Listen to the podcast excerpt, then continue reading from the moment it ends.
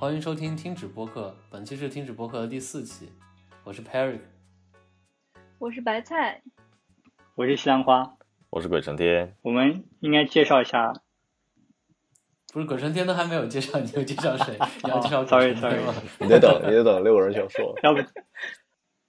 呃，那怎么办？重来吗？还是没关系啊，就这样，这个继续继续就可以了。好，我们要介绍一下，这个是鬼成天，是已经录了三期的新主播。可以，啊，笑死！我很喜欢这个 title。好，大家好，我是椰子。已经录了两期的新主播，对我和椰子都是已经录了两期的新主播。但你还没有说你是谁。我们还没有介绍你的名字哦，大家好，我是林子。？OK，所以我们现在总共有六个人。对是一个很很吉利的数字。啊、谁来引出话题？还是我直接来？直接来吧。好吧，那我就主要是聊一下贝叶斯这种概率观和它一些在生活中的应用。那我们我们第一部分会聊一下关于贝叶斯定理的由来，就是一个概览概览性的。第二第二部分就是我会举一些例子，然后我会尽量举一些生活中比较有趣的例子。好，那我们开始，就是贝叶斯定理嘛，顾名思义就是由它是按照英国的一个统计学家叫 Thomas 贝叶斯然后命名的。嗯，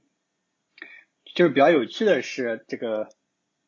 这个他的这个工作并不是他自己在他生前发表的，而是他已经去世了，他的一个朋友从他的笔记中呃翻出来的。好，那么那么这个贝叶斯定理又是这种它为什么？手稿里面翻出来的故事吗？哎，对，就是从手稿里翻出来的故事，它对就是这样的。嗯，它为什么是一个很伟大的东西呢？嗯，你说。感觉就是从草稿纸里面翻出。哎，对对对，就是有这种感觉，就是有这种感觉。不就不就跟黎曼猜想是一个情况吗？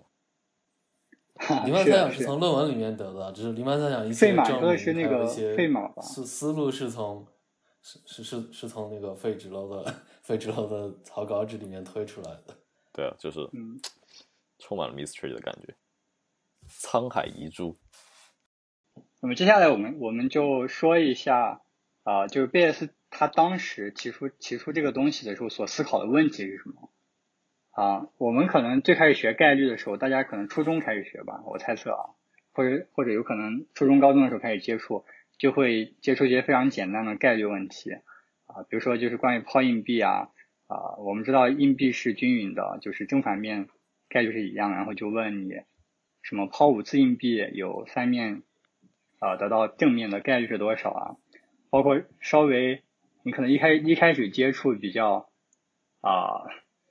比较烧脑的一些问题，比方说有一家人，然后有两个小孩，已知一个是女孩，请问另一个也是女孩的概率是多少？对吧？就像这种问题。但是贝叶斯呢，他在一七啊几几年的时候记不清了，一七几几年的时候，他他写了一篇啊、文章，就刚才说他是死后才被人翻出来的。就这篇文章里面，他问了这样一个问题，它不像我们刚才说的那种简单问题是正向的一个推理的过程，而它是一个反向的过程。就是说，如果我不知道这个硬币啊、它是不是均匀的，那么我能不能从我对这个硬币做的实验，比如说我抛了十次，我看哎好像啊、四次是正面朝上的，我能不能去猜出这个硬币是不是均匀的？当然，我这里想说一下，就是你啊、我们在学统计学的时候，很多最简单的例子都是用这个硬币来来来着手的。硬币这个东西虽然很简单，也非常的符合人的直觉，但是就是它过于简单，以至于我们很难把它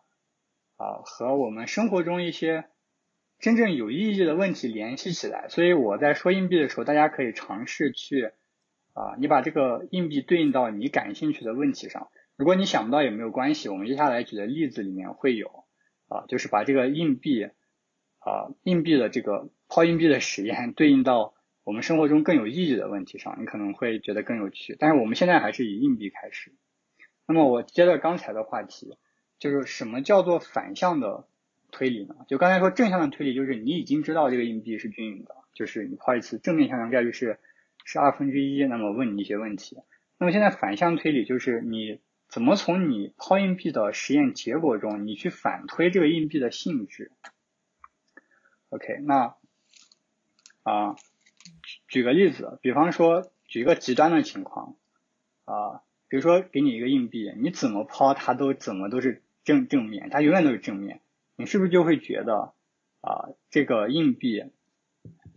它不大可能是均匀的，对不对？当然生活中可能很少有这样的这样的硬币哈，但是你就可以想象这样一种极端的情况。那么我们怎么如果真的发生了这种情况，我就会认为有有外星人。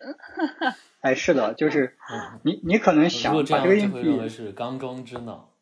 对你可能把这个硬币换成骰子，可能会觉得更合理一些。比方说，因为概率学本来就是大家一开始啊、呃在研究赌博的时候呃搞出来的这种东西嘛。如果如果你去你去这个赌博的那个地方叫叫什么酒馆，然后你发现有一个人怎么掷出来的点都比你大，你可能就会就会怀疑，对吧？所以骰子可能是会被人动手脚的。好，那么我们现在就回到正题，你怎么从你观测到的实验结果来反推，哎，这个骰子或者这个硬币，它是不是被人动了手脚？就这种这种问问题。那么，啊、贝叶斯他他他当时是怎么想的呢？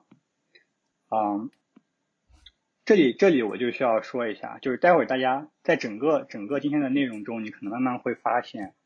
就是贝叶斯定理这个东西，或者说更广泛的就是统计学意义下的推断推理，它其实和我们正常的就是你用逻辑的推断推理是非常非常接近的，只不过把一切东西都换成了一种概率学的描述，对吧？那么刚才这个这个反推硬币的这个事情呢，其实就有点像是我们的反证法，对吧？就是你你你现在不是抛了抛了五次，每次都正面朝上吗？你你可能就会觉得这个这个硬硬币应该不是均匀的。那么你怎么来证明这件事情呢？就是用反证法，对吧？哎，我假设这个硬币是均匀的，那么就就是说我每抛一次它正面向上概率都是二分之一。哎，那么我抛了五次，正面都向上的可能性是多大呢？那么就是把这个二分之一啊、就是乘五次，对不对？那就是三十二分之一。你发现它就是零点零三，就是一个非常小的可能性。那么，那么你是不是就会觉得，就是就这个数字，它相当于就是用数学更为严谨严谨的表达了刚才我们直觉上的，就是引号引号，就是硬币不太可能均匀这件事情，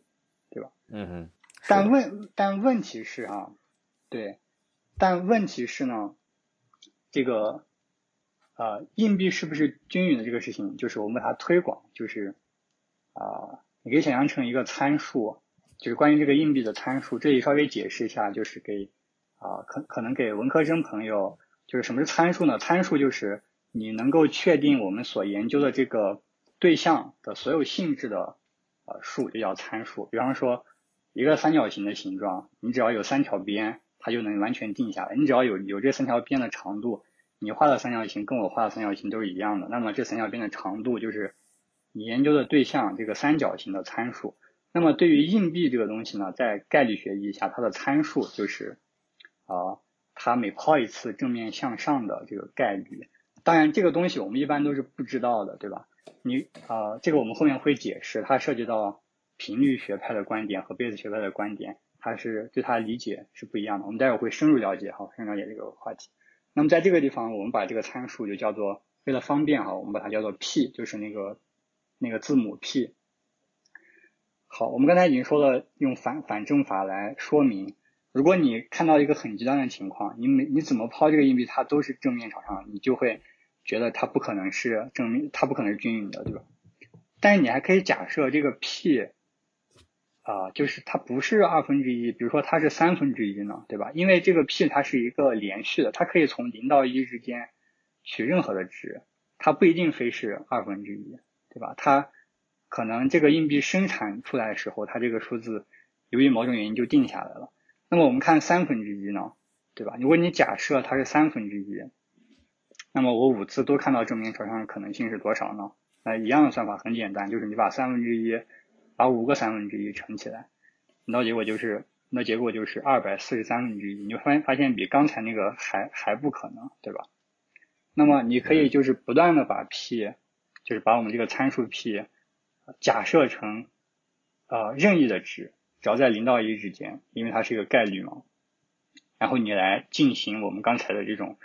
就是类似反证法的这种这种判断，你就会发现有一些 p 它似乎可能性比较大，有一些 p 它似乎可能性就比较小，对吧？那么如果你比较啊理性的话，你就会选可能性最大的那个 p 来作为你通过，对吧？我们这五次抛硬币的结果啊，而对这个硬币这个这个研究对象所做的一个非常理性的一个一个一个判断，一个推测，对吧？那么刚才就是我们说了一下这个，就是你就是你怎么在概率学中来就是类类比我们平常在逻辑学中用的那种反证法这种这种感感觉，但就大家就特别注意，我刚才说啊，就是你抛了五次之后，就你你先假设它它是 p 是二分之一，你抛了五次之后。二分之五个二分之一乘起来得到这个结果，三十二分之一，我把它叫做可能性，而不是把它叫做概率。就是所有的所有的我说的都是可能性。为为什么它不是概率呢？是因为如果你把所有的这个 p，对吧？你先你先取 p 等于零，然后 p 等于二分之一，p 等于三分之一，你全部取。假假假设你把零到一之间的数字全部都取了一遍，你会发现你算出来这些可能性它不是归归一化的。这就是它为什么不是概率的很简单的一个原因，嗯，就是它们加起来不等于一，是吧？对，它们加起来不等于一，为为什么呢？原因很简单，我随便举个例子，大概大家就明白了。如果你如果你假设这个 p 是一，就就是说我已经假设了这个概率，这这个硬币它抛完一定是正面朝上的，然后你现在得得到的结果也是啊，我抛了五次正面都向上，那么这个可能性算出来就是一，对吧？那么你跟其他的加起来肯定就大于一了，就这么很简单的一个考考量。所以说，我们还叫做可能性。当然，这个可能性在现代啊，就是现现代发展，就一个呃统计学发展起来，我们就叫做自然函数，就是 likelihood。但是在在当时呢，应该是啊，据我据我所知，应该是没有一个这样的名字的。OK，so 啊，那么通过上面的。对概率的讨论呢，我要说一下，它还不是就是我们接下来要说的贝叶斯定理的完全体，它差的一差了一点，就是我们没有没有没有考虑到先验知识啊，这个后面会慢慢解释，这里我就先提醒大家一下啊，但是这个例子还是已经已经说明了，就是贝叶斯他本人当时啊提出这个东西，它背后的就是。比较核心的一些理念，它这是很伟大的一件事情，因为因为这个东西就是你你如果整体来考量，呃，可能可能就是有一个贝叶斯的稍微贝叶斯的晚辈吧，就是拉普拉斯也是伟大的数学家，他可能做的贡献好像还大一点，但是为什么我们最后还是把它叫做贝叶斯定理？就是因为贝叶斯他是第一个问出一个问题的人，问出问题的人就是比。有可能比你就是会推公式可能更更重要，所以我们就是以他来冠名的。我们来说一下它刚才这个硬币的这个例子，它体现出了什么样的核心的思想呢？那么，那么大家刚才可以应该已经体会到了啊，我们这个硬关于硬币的这个参数 p 啊，它本来象征着一个概率，对吧？但是我们却可以讨论关于这个概率的。可能性对吧？那么当然，虽然可能性没有归一化，但你把它归一化之后，它它是可以当做概率的，所以我们就可以讨论概率的概率，对吧？相当于我们啊呃，相当于就是我们把我们的抽象层级往上拉高了一层啊。第二点呢，就是我们发现通过硬币的这个例子，我我觉得这里好像。就如果说概率的概率的话，好像会有一点 misunderstanding。就是其实本我觉得这个就本质上是就这个硬币，就我们这里的随机函呃随机变量是这个硬币它抛抛出来的呃就是出现正面的概率对吧？所以它这个本身是这个事件的概率。就所谓概率的概率的第二个概率是这个抛硬币这个事件的概率，对吧？不是，是是你这个硬币啊，就是你生产出来之后，它均它哦对，怎么说呢？就是它两两面权重比例的这件事情的概率。因为前者已经是概率了，所以我们这里说概率的概率，对，你可以列为 meta probability。但是我觉得，就是如果想比较清楚来描述的话，就是实际上第一个就是硬币正面朝上的概率，这个我们可以把它不叫做概率，我们把它叫做呃参数，某种特性，就是这个事件它具有的一个特征，对它的一个特征是这个。然后我们说它出现这种特征的概率是什么？就是就是我刚刚说的概率的概率，对，这就是对对，当当然当然我们也可以这样说，对，是的，没有问题，没有问题。我这里就只是想。啊，就是我这只是就是想强调一下，我们可以啊，算算了，那我就舍弃我的概念概率。我 明白，我明白，我明白你那个意思，就是这个东西听起来就就是就是原来那个基础上概率这种讨论的一个更 hyper 的一个概念。对对对对，是的，是的。好，那我们接着说啊，第二点就是这个思想的第二点，是我们可以通过我们的观测来不断的更新。呃，或者说啊，推测出这个系统的一些性质，就是你要研究的这个对象，这里就是硬币，就是它的一些性质。但这个东西，我们我们以现代的统计学来说，就是其实就是就是就是概率学推断啊，statistic inference 啊，现在现在看来已经不是一个很奇怪的概念了，应该。啊，第三点就是它的它的这个核心思想的第三点就是啊。我们可以用我们的一些先验知识来辅助我们的推断，但是这里值得注意的是，在这个刚才这个简单的这个硬币的例子里面，没有体现出来这一点。我们下面会详细讨论怎么把我们的先验知识用进去。什么叫先验知识呢？就是你在做实验之前，你对这个系统就已经有了了解，你你的你的一些知识，对吧？我们接下来会看一些详细的例子啊。我我我这里想说一下我个人就是学这个东西的感受啊，第一次学当然应该就是所有的理科专业，理工科应该工科也会，理工科专业你在本科的时候，你肯定都会学一门课叫做就在在国内哈国外我不知道叫叫做叫什么概概率论和什么统统计学记不清了，反正大概就这么一门课，你肯定会学到这个东西，但但是我我当时学的时候，反正我我是。我就感觉这个公式我能记住，但是我完全不是很理解啊！就直到近几年，我又有些地方需要用它，然后自己看一些东西，慢慢慢理解。就是它这个公式是如此的简单，就是你只要知道，如果你学过的话哈，就是你只要知道这个条件概率的定义，你就你就随便抄抄到纸上，你两两行就能把这个公式推出来。它是如此简单，但是你当你用它解决问题的时候，你会发现如果如果你没有经过一些训练，就是你是很难，你是很难 get 到里面的一些东西的。就这就好比啊，比如说就是我们牛顿第二定律，它就是你算上等号，它就四个字母 F 等于 ma。但是这个东西啊，你说啊，比如说你造造一个楼房，你用到结构力学，你是基于它的，但你能从这个过程中你能看到 F 等于 ma 的影影子吗？你看不到。对吧？比如说你你你要你要你要研究流体力学，你要造飞机，你肯定也看不到 F 等于 M 的影子，你看到的可能是啊纳维斯托克斯方程，对吧？你完全看不到它的影子，但是它背后的思想，最后背后的那个最核心的思想却是 F 等于 M。所以说这里我们我们肯定不会在播客里面聊数学，但是我这里就是尽量尝试把它背后的这种思想能够啊在我的范围能能力范围之内传达给大家。那我们就继续回到正题，嗯，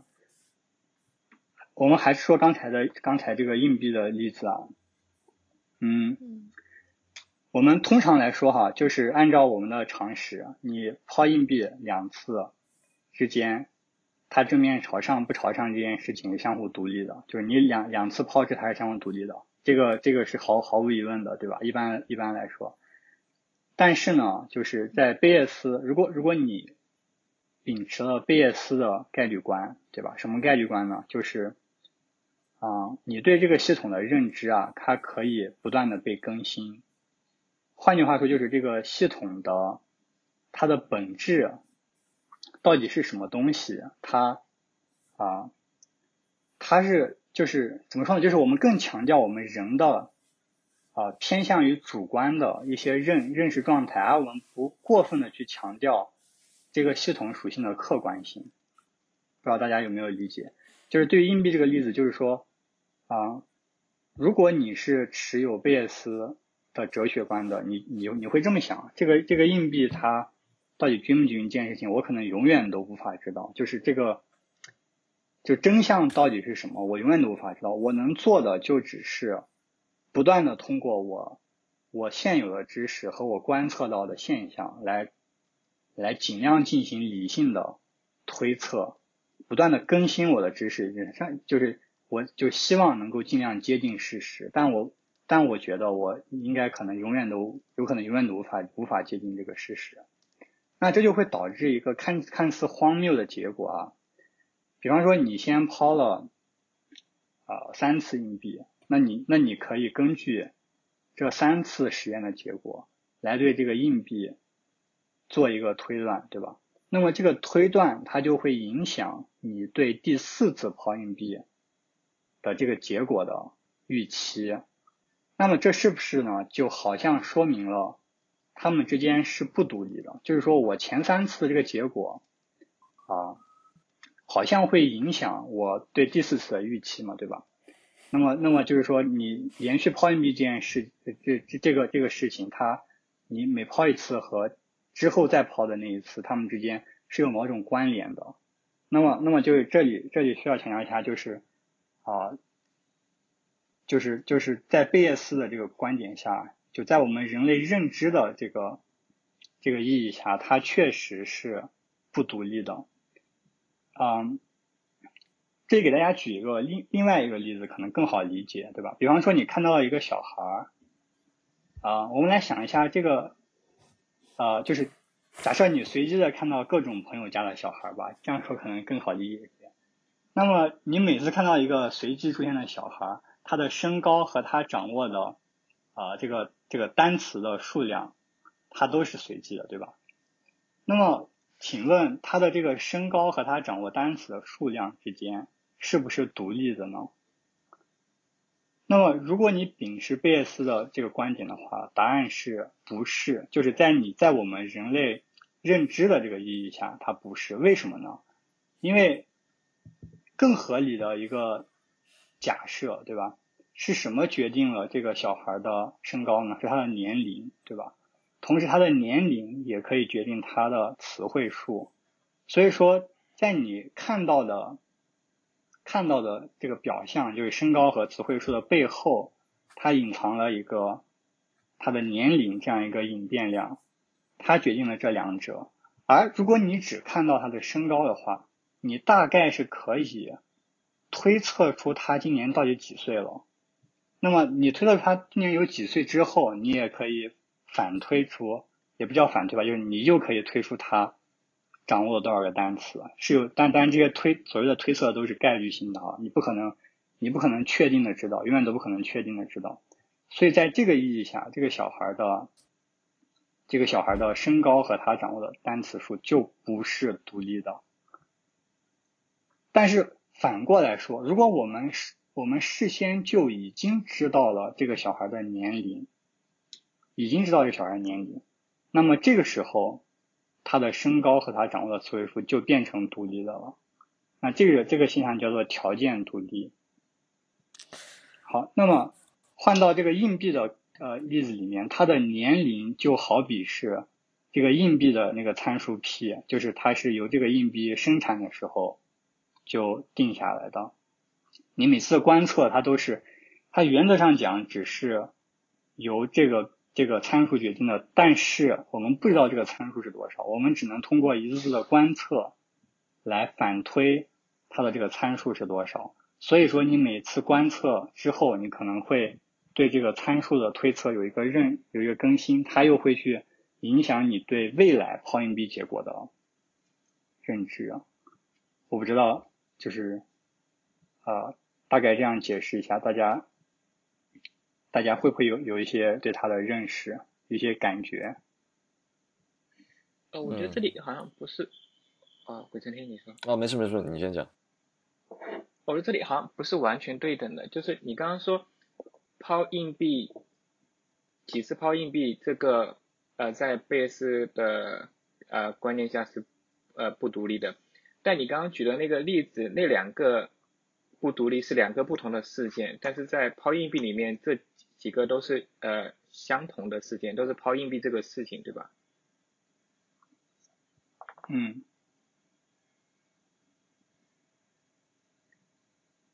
对，所以我觉得好像，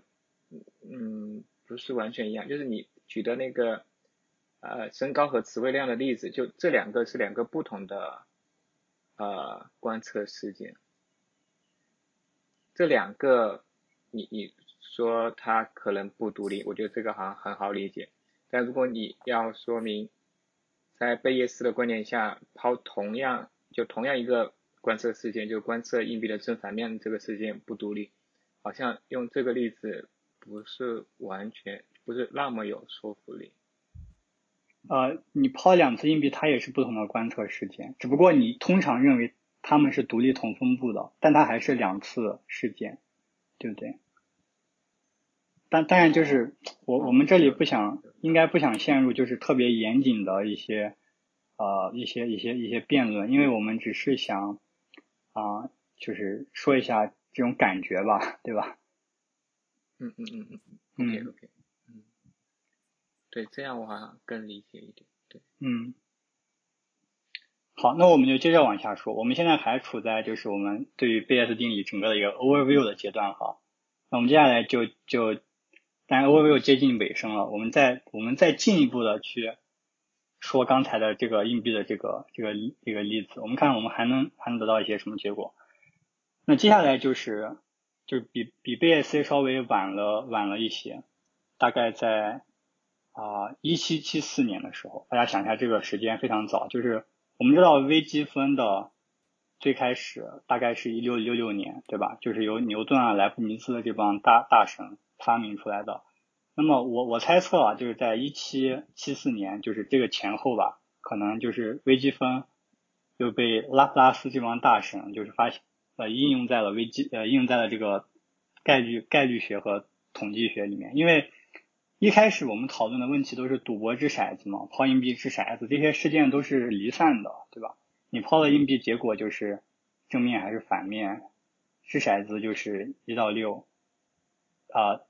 但是当你涉及到连续的问题，对我们这里硬币的连续的问题在哪里呢？就是我们刚才不是说了吗？我们想要讨论硬币。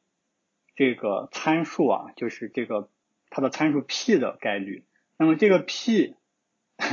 它是零到一的一个连续的取值，所以说在这个地方你就不可避免的，你要想对它进行一些数学上的就是演算，你不可避免的用到微积分。那么呃，应该应该就是第一个把这个用在这个上面，就是就是著名的数学家拉普拉斯。那么他就是把这个硬币的这个刚才说的这个例子啊。它实际上做的就是我们刚才在说的这个归一化的过程，嗯，它就得到一个非常简单的结果。这里大家可以稍微记一下这个公式啊。这当然就是呃，在音频里面说公式可能比较怪，但是这个公式很简单，而且也很很有用，所以大家可以尝试去记一下。这公式是什么呢？就是说，假设你现在已经抛了 n 次硬币，然后你发现其中有 w 次它的正面是朝上的。好，那么拉普拉斯的这个公式告诉你，你从这个观测中，你可以理性的去预测你下一次抛硬币得到正面向上的概率是多少？是 n 加二分之 w w 加一，就是分母是 n 加二，啊，分子是 w 加一。我后面马上会详细的解释这个公式的 intuition，就是它的直觉到底是什么。但是这里有，就比如说，就比如说我抛了，就比如说我抛了十次硬币，其中有五次是朝上的。对。然后我下一次抛硬币的朝上的概率就是十二分之六。十加二分之呃，五加一就是十二分之六，就是二分之对对对，是这样的，是这样的。啊，对。那我们我们来我们来就是就就是来来把这个东西直觉化，对吧？就不严格的直觉化。你为什么要给 n 加二给 w 加一呢？对吧？如果把这个公式翻译成人话的话，就是说，你现在已经做了 n 次实验，就比如说我们已经抛了十，我们已经抛了十次硬币，就按照刚才 Patrick 的例子，已经抛了十次硬币，你得到了五次正面向上。那么你为了预测下一次抛硬币的结果，你现在就在你脑海中假想你又抛了两次，对吧？所以我们现在相当于是你你你确实抛了十次，加上你假想的两次，你总共有十二次。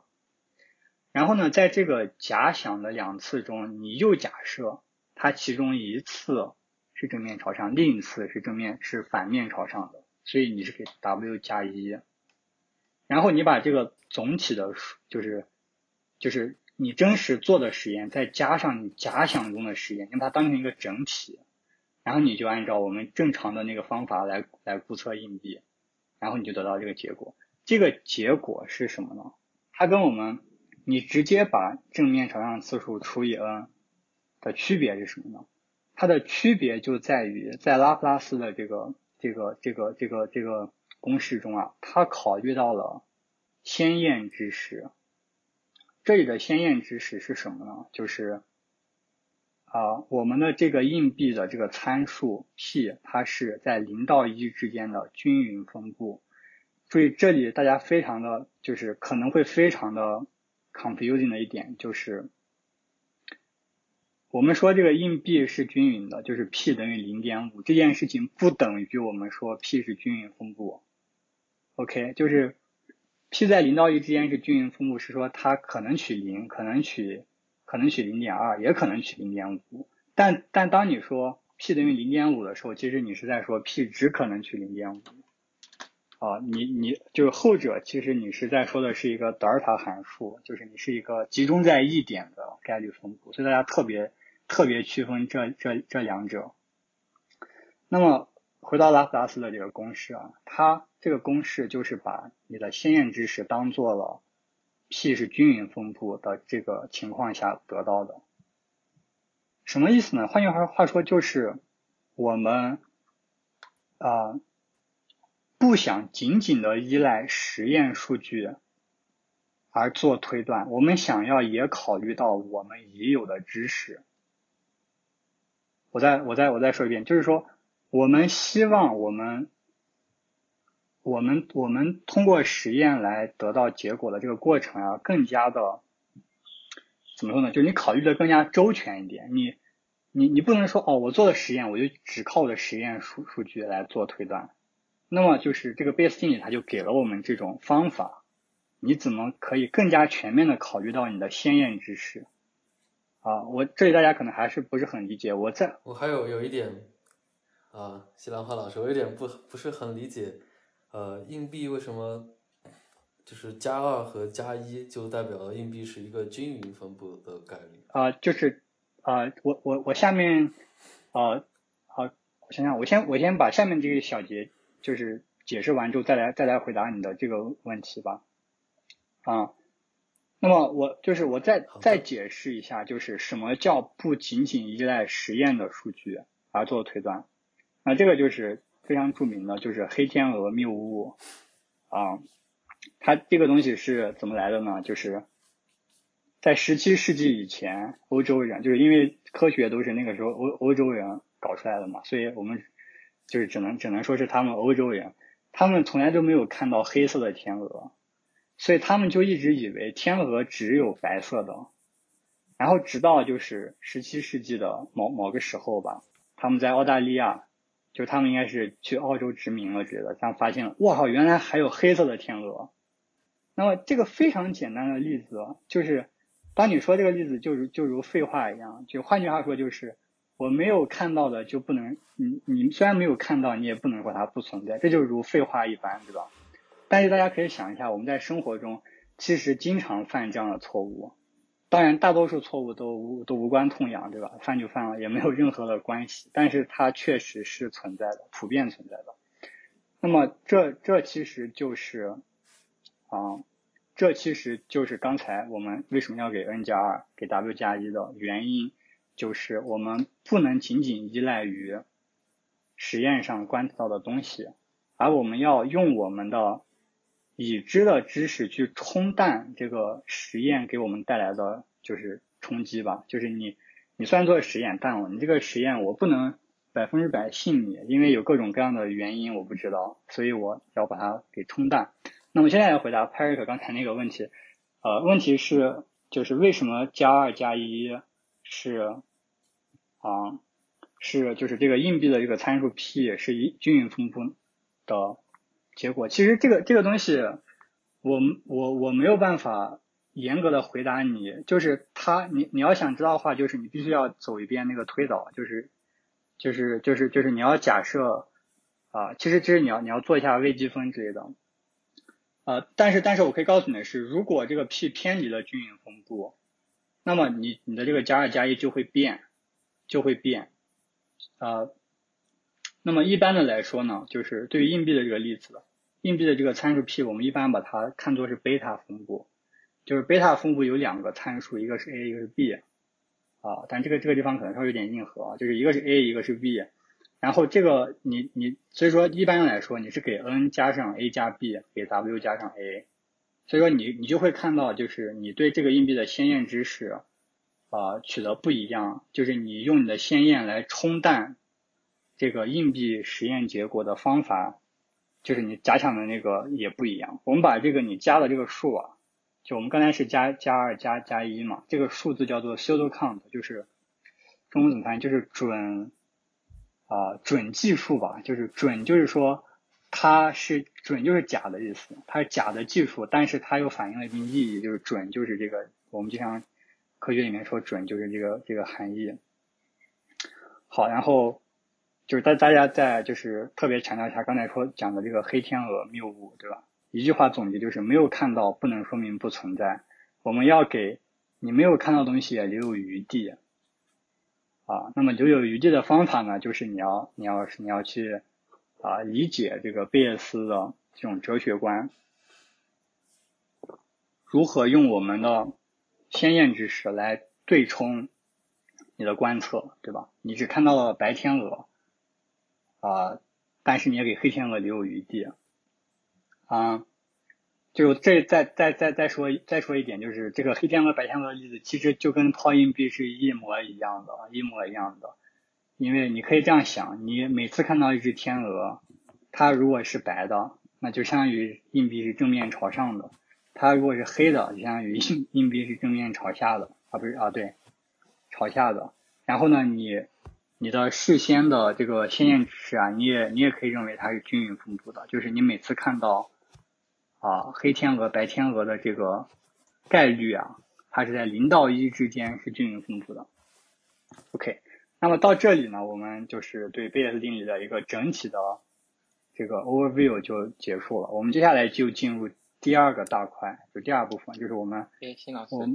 哎，不好意思，我打断你一下，我我这这这段可以剪剪掉，但是我只说一下，就刚刚那个加二加一的那个关于那个均匀分布的那回事情的话，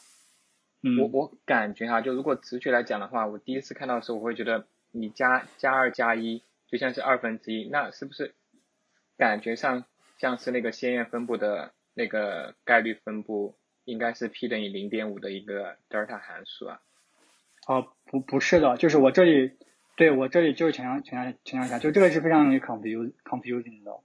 那么就是你如果你如果你如果已经 p 是零点五了，就你已经知道你的先验值是 p 零 p 是零点五，就是说这个东西翻译成人话就是你事先已经明确的知道你的硬币是均匀的了，它就已经没有不确定性了，对不对？那这个时候你反倒就不是加二加一了，啊，是是这样的。意思是说会，嗯。会根据你之前观察到的十分之五这个来做改变吗？你说如果是什么什么来做改变？就是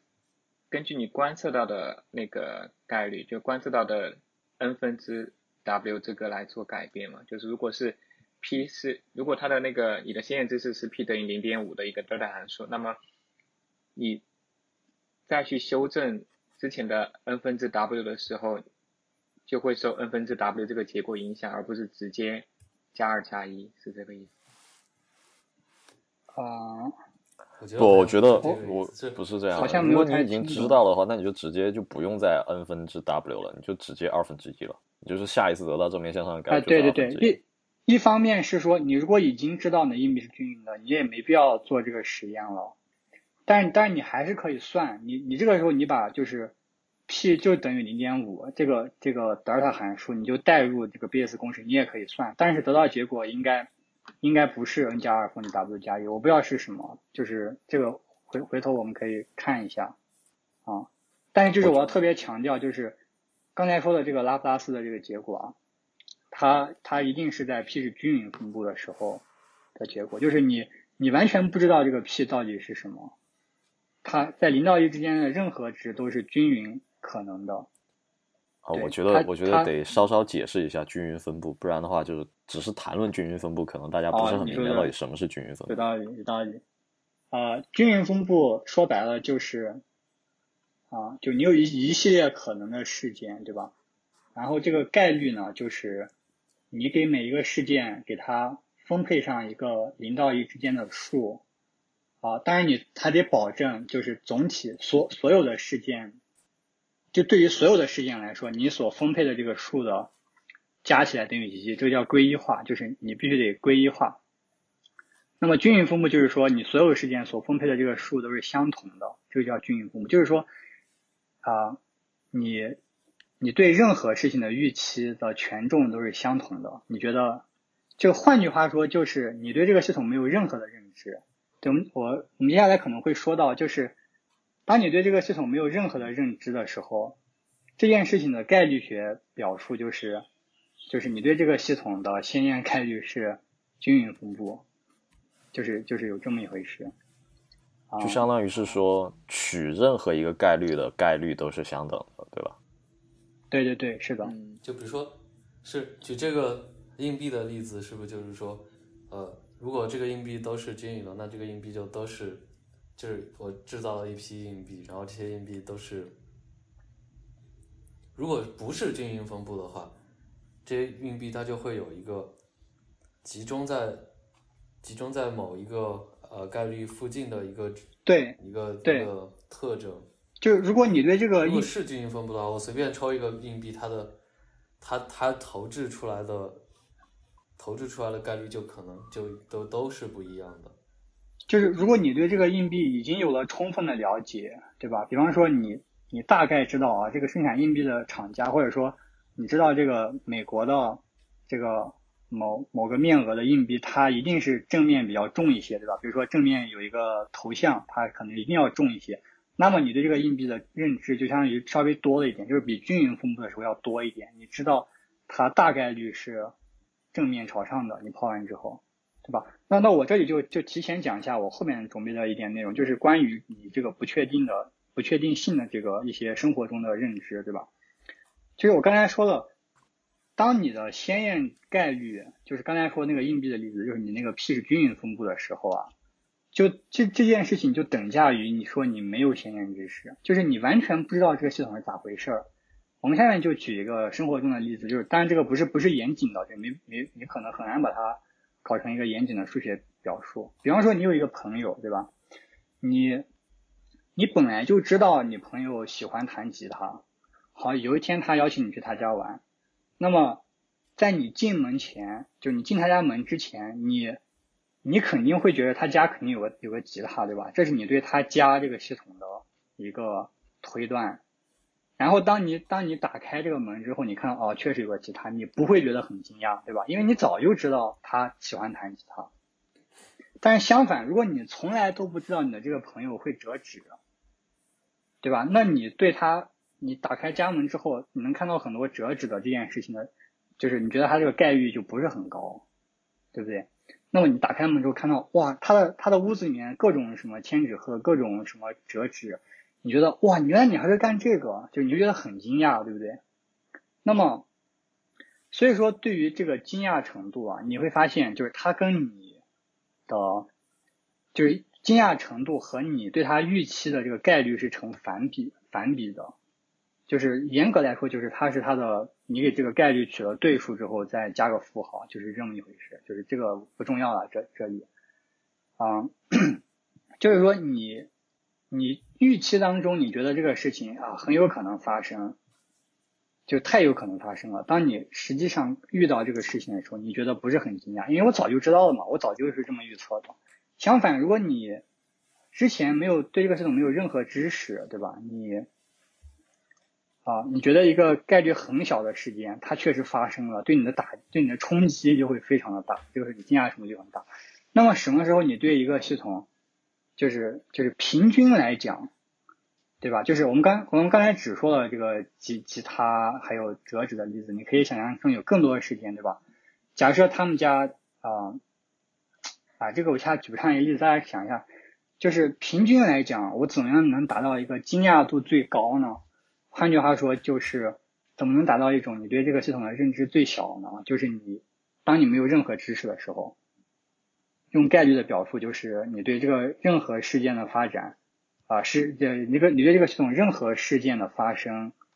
啊所预期的概率都相同的时候，就是说，那我能不能举？就是说，比如说有一个朋友，有一个朋友，我知道，如果我知道他比较喜欢弹吉他，嗯那我在他家里大概率就会发现吉他，那我就觉得。你既然喜欢弹吉他，我早就知道了，那你肯定大概率你家里会有一个吉他。对。但如果我对这个朋友不熟悉的话，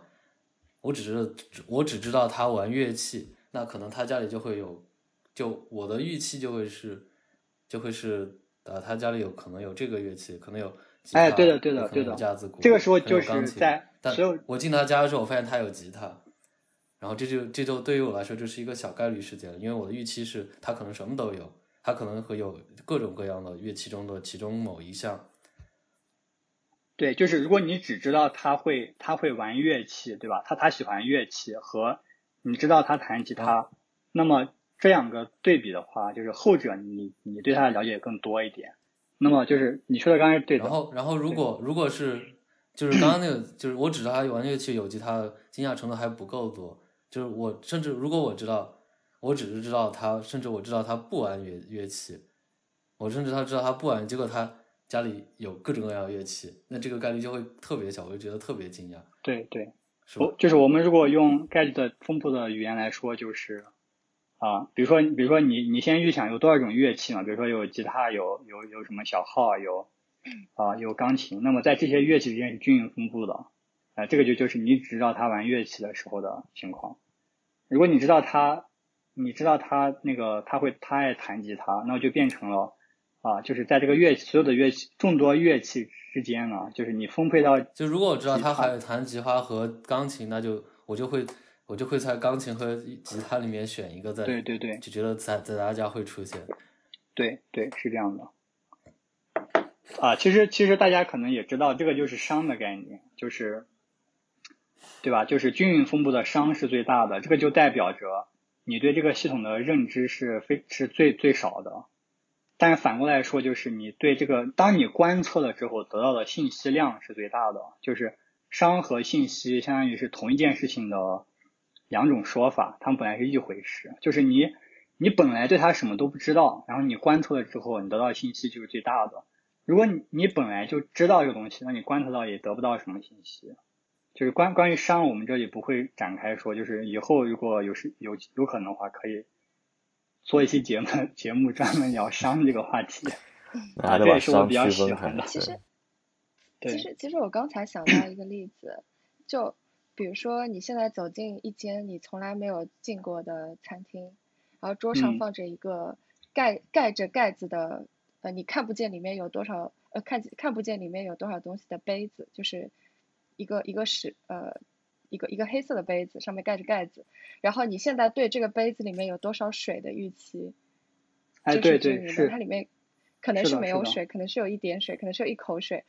就对这个时候如果你掂量一下这个杯子，你发现很轻，对吧？那你的这个时候就不对你发生变化。掂量的话，不就有不就有观测了吗？就是啊，对对对对对对你眼睛看的时候，你眼睛看的 时候，你什么都不知道的时候，对你，但但是就是我想说，就是您觉得这个例子非常好，就是就比方说我现在我现在没有看嘛，我只是掂量了一下，它它就会改变我对这个水的在水的这个认认知，就是对对对，这个我们嗯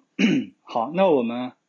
稍微总结一下，就是我们刚才说的这个就是这个均匀分布呢，就是跟我们这个 Bayes 定理有什么关系呢？对吧？其实我就是只想说明一点，就是你这个先验知识怎么选择，就是。当你对这个系统一开始就是你在做实验之前，你在抛硬币之前，你什么都不知道的时候，就你什么都不知道啊，就是请注意，就是你什么都不知道和你感觉这个硬币大概率是均匀的这两件事情是完全不一样的，请大家特别特特别就是呃注意到这一点，就是在我们生活中，你给你随便给你个硬币，你基本上都觉得它大概是均匀的，这件事情并不是你什么都不知道，而是你已经知道很多了。所以说，我觉得抛硬币这个例子不好，就在于这里。但我们后来待会儿会讲啊，待会儿会讲其他的例子。就是当你什么都不知道的时候，你就选均匀分布，这个时候就是最保险的。好，那么关于第一部分啊，就是贝叶斯定理的这个 overview，我们就说到这里。我们接下来就看一些具体的例子，然后希望能从这个例子中，大家就是啊，就是有更多的感受吧。啊，当然这个例例子里面可能会涉及到一些就是。非常基本的数字的运算，就是这个数字的运算呢，通过声音讲肯定是不好，但这里大家稍微忍耐一下，就是而且这个数字的运算并不重要，就是大家只要，其实最重要的是你你就是你只要能发现啊，这个东西可以被应用在这样的事件中，我觉得这个是最重要的，所以大家这个数字的这个计算，大家随便听一下就好。好，第一个例子，第一个例子就是啊，关于这个女性患乳腺癌的概率。就是大家知道，就是乳腺癌好像是就是发病率最高的癌症吧，所以说就是像美国这样一些发达国家，它会有专门的机构，它就有很多机构，我好像查了一下，但我记不到名字了，就是有就有各种疾病预防机构，它会啊给就是美国公民女性每每每年或者一段时间会给他免会给他们一次免费的，就是你去做这个乳腺扫描的这种这种机会。所以说这个就特别重要，因为你你做这个东西是有成本的，所以就需要这些机构对啊这个这个这个疾病或者或者相关的任何疾病做一些统计学的分析，对吧？我该多大频率的去啊就是鼓励啊就是女女性去做这个检测呢，对吧？所以我们需要有合理的统计，而而且啊就是你有一些检测方法，比如说如果是 X 光照的话，当然现在应该都是。都是核磁共振了，可能问题不大。如果你是 X 光光的话，可能对身体也有一定的，也有一定的不好，对吧？你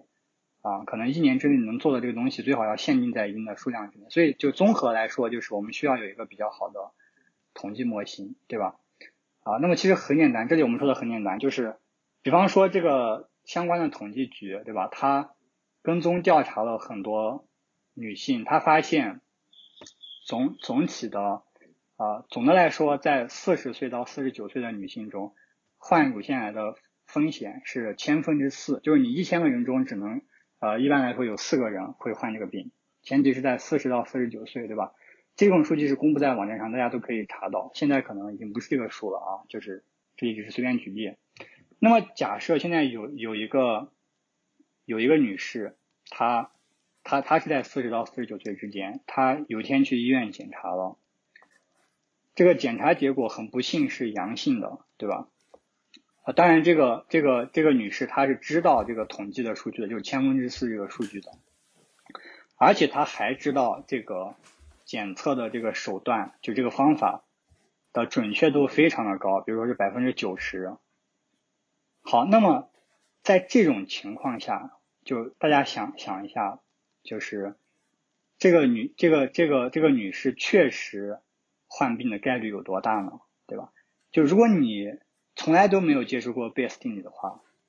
在你知道这个方法准确度有百分之九十之高的时候，你可能会觉得啊，那我大概率一定是患患病了，对吧？那么这个直觉的问题在于哪里呢？就是你没有考虑到先验知识。这里的先验知识呢，就是来自于统计局的数据，就是你在去做医院检查的时候，你就已经可以。啊，得到的知识就叫在这里就是就是这个就是先验知识。那么按照刚才我们讲了黑天鹅啊、抛硬币的例子，大家知道你我我们要就贝叶斯的这个哲学观告诉我们，尽量的考虑的全面一点，对吧？我们把先验知识来纳入考虑。那么我们跟刚才抛硬币一样的过程，对吧？我们要进行反向推理，就是我们相当于反证法。那么假设这个这个女士她确实患病了，确实患病了，那么这个时候她去医院检查，检查出来阳性的概率就是检测方法的准确度，对吧？这个这个大家很好理解，就是说。准确度用严谨的语言表达来说，就是我确实患病了，然后我又检测出来是阳性，这个就是它的准准确度啊，就是百分之九，就是百分之九十，对吧？但是呢，我们根据先验知识，我们知道，在所有的女性中，我患病这件事情它本来是小概率事件，对吧？只有千分之四，所以我们必须要把这个小概率事件要考虑进来，所以我们要把你刚才的那个。患病且检测出阳性的这个概率百分之九十啊，乘上这个小概率事件千分之四，对吧？这就是你的第一个假设，就跟刚才抛硬币，就是你先假设硬币是均匀的，这个是一样的。好，接下来我们第二个假设就是我没患病，那那就是没患病这个概率反倒挺大的，对吧？在四十岁到四十九岁的女性中，你随便找到一个，她没患病的概率是百分之九十九点六，就是如此之高。那你没患病却检测出了阳性的概率是多少呢？那就是说你这个检检测失效了，它的它的可能性就是百分之十，然后你百分之十乘以百分之九十九点六，啊，就是你没患病，并且检测出来阳性，而且你考虑到先验知识的这个情况下的一种可能性，然后你把这两个情况归一化之后，你就会发现，即使在你检测出阳性的情况下，并且你也考虑了这个统计局的数据作为你的先验知识的情况下，你其实检测一次的患病的概率只有百分之三点五，是一个非常低的数字。就是我们总结来说的话，这里的数字可能并不重要，大家就有一个感觉就可以了。这里的最重要的原因就在于我们没有去对单次的实验结果，在这里就是你去医院做检测，就是。特别的依赖，我们用我们的先验知识去冲淡了单次实验的结果，所以你得到一个非常小的小的数字，对吧？可能稍微有点反直觉，如果你第一次听到这种东西，但我们可以接下来往下说，你可能会觉得更加合理。那么现在，如果你不相信单次检测的这个结果的话，那我们做两次嘛，对吧？我们再去医院检查一次。哦，这个时候如果你还是检测到阳阳性的话，那直觉上告诉你是不是你可能这个患病的概率要增高呢？对，那那可能就确实是这样哈。我们这时候你该怎么算呢？怎么就是用我们刚才这个框架来算呢？那么这个时候比较合理的一种做法就是，你把我们第一次得到那个最终结果，最终的那个百分之三点五，就是在你考虑了先验又考虑了第一次的检测结果的这个。最后你得出来这个患病的概率作为你现在的先验知识，然后就像就是你把这个百分之三点五来替换你第一次算中的那个千分之四千分之四，然后你做相同的步骤，你会发现，在你第二次又检测出阳性，并且你把第一次检测出就就第一步的那个那个作为先验的时候，此时你的可能性就提高到了百分之二十五。百分之二十五就已经提高了很多了，对吧？但这里数字并不重要，就是因为我可能随便变一个地方，这个数字都会都会变得更加高，对吧？那同样你还可以再做第三次，那我这里直接说结果，就如果你在做做第三次的话，在我的这个例子的数这些数字的设设定下，你的结果就是百分之七十五，所以你会看到这其实是非常符合直觉的一件事情。你我们说不能不能太依赖单次的实验结果。但当你多次的实验结果都是阳性的话，你就非常符合直觉的这个数字就提高了，哪怕你考虑了先验知识。那么这个这个例子呢和抛硬币抛硬币的例子非常像，唯一的区别就在于这里我们说的这个参数啊和硬币的那个不太一样，就硬币的那个参数是连续的，因为硬币正面朝上的概率可以在零到一之间任意取值，而这里的这个参数呢，相当于描述了。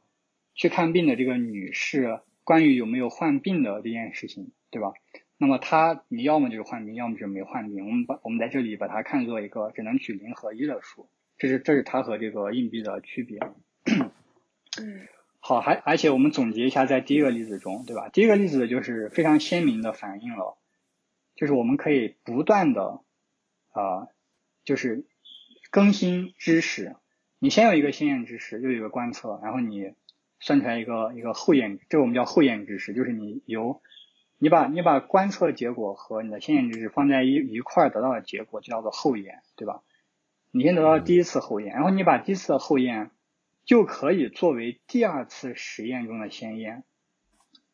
然后你不断的这样去做，这个过程叫做啊、呃贝叶斯更新，就是 Bayesian updating，就你可以不断的去更新你的认识。所以我举第一个例子呢，主要就是想要说明这个这个这个问题，嗯对吧？我我这里就是就是稍稍微差差一点，就是我一开始就说了，我们就通过今天的这些内容，大家要有一种感觉，就是我们概率学意义下的推理，其实和你在逻辑意义下的推理是非常像的，对吧？比如说举个例子啊、所有的我们知道，所有的所有的男士都会长胡子，这是你的先验知识，对吧？你现在有一个观测，比如说 Tom 是男的，啊，这是你的观测，那你现在就理所当然的可以推出，啊，Tom 长胡子，对吧？这这就这就太简单，像废话一样。那么在这个概率的这个推推这个推理过程中，你用到的规则是什么呢？就是如果 A 能推出 B，你又知道了 A，那你就知道了 B，就这么很简单。这个叫做啊、monas ponens，就是一个就是就是早期的希腊的那些哲学家对这个这这个规则的一个命名。那么在我们的概率的这个里面呢，你依照的规则就是贝叶斯定理，对吧？所以我们这里总结一下，就是说这个贝叶斯定理就是相当于是我们给它就是呃这一个侧面的理解，对吧？就是你可以把它想象成概率学界的那个推理的那种那种那种模式，那种那种规则。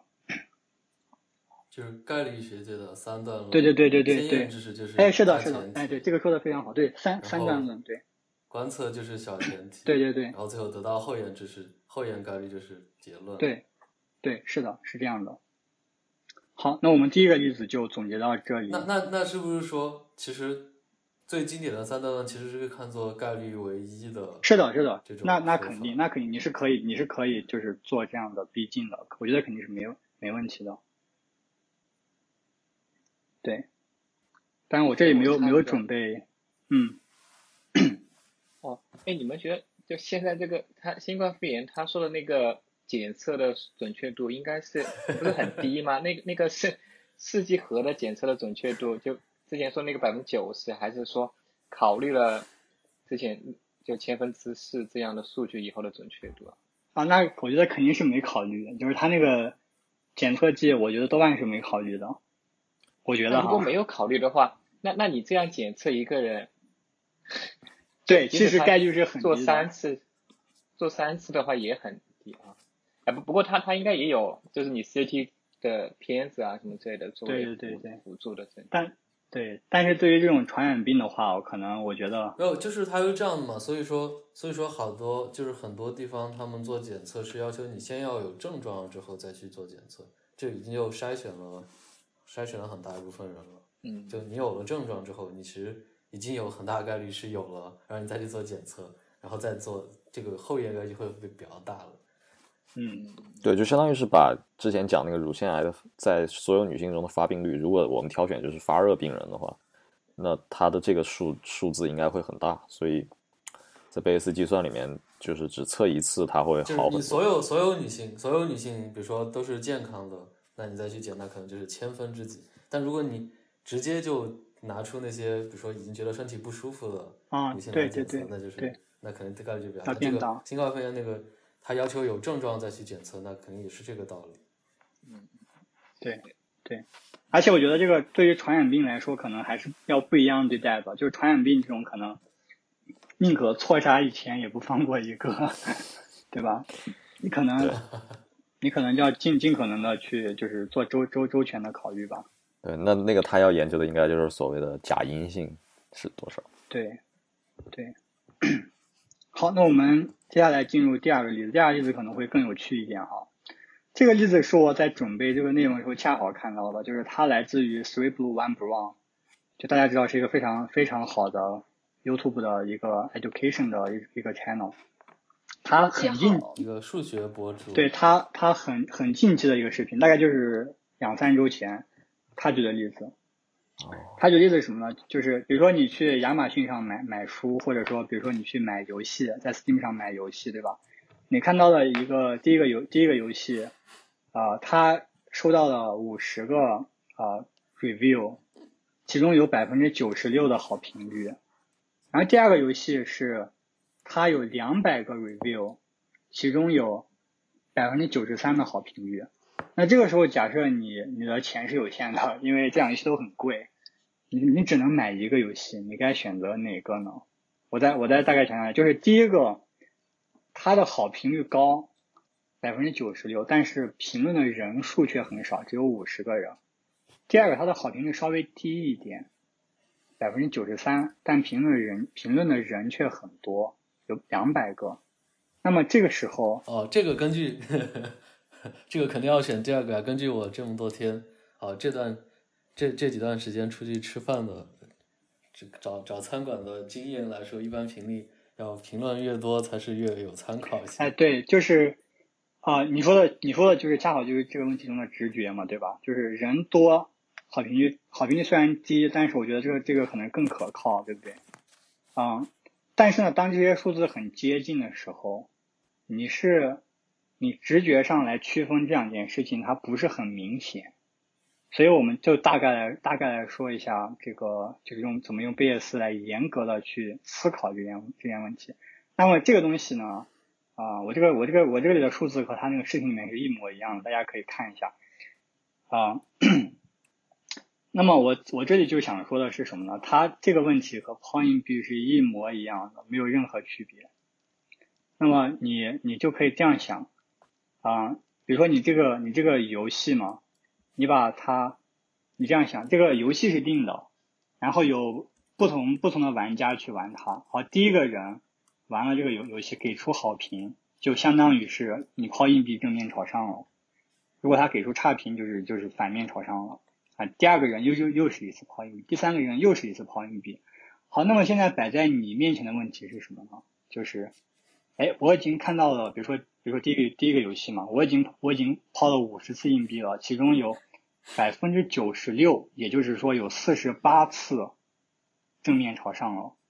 哎，那作为我，我是我我我可能会他是我可能会他的一个下一个用户，我玩了之后也觉好，也觉得这个游戏好的概率是什么呢？那就是说我下一次又抛了硬币啊，我觉得也我我我能得到正面朝上的概率是多少？这就是完全就是我们刚才说的那个拉普拉斯的那个公式，对吧？我们要用我们的先验知识，在这里我们先验知识是均匀分布啊，因为我们没有给任何的先验信息，所以我们用用的就是 n 加二和 w 加一的这个公式来冲淡我们看到的这个 Steam 上的这个评论，来就是我们用我们的先验来冲淡它。那么你按照这个公式算出来，你会发现第一个对于第一个第一个游戏来说，你玩了也觉得好的概率是百分之九十四。对于第二个游戏，你玩了也说的好，也觉得好的概率是百分之九十三。那么就在在在这个例子里面，很很不幸哈，就是如果你你只有这么点信息，然后你也严格的依照 BS，其实第一个游戏啊啊也许更好的。对这里的数字还是说啊，就这些数字不重要，大家就体验一下这种感觉就可以。当然一般一般来说哈，一般来说对于像亚马逊这种东西。啊，你这么做可能没有太大意义，对吧？因为你，你选择你到底买什么书、买什么游戏，肯定不简简简单单是依靠这个评论来的，你可能还有比如说朋友的推荐啊，网上一些其他流媒体的一些介绍啊，所以实际的问题要比这个复杂的多。我们不会依靠依照这个简单的模型来做判断，这个问题就只是作为一个例子吧。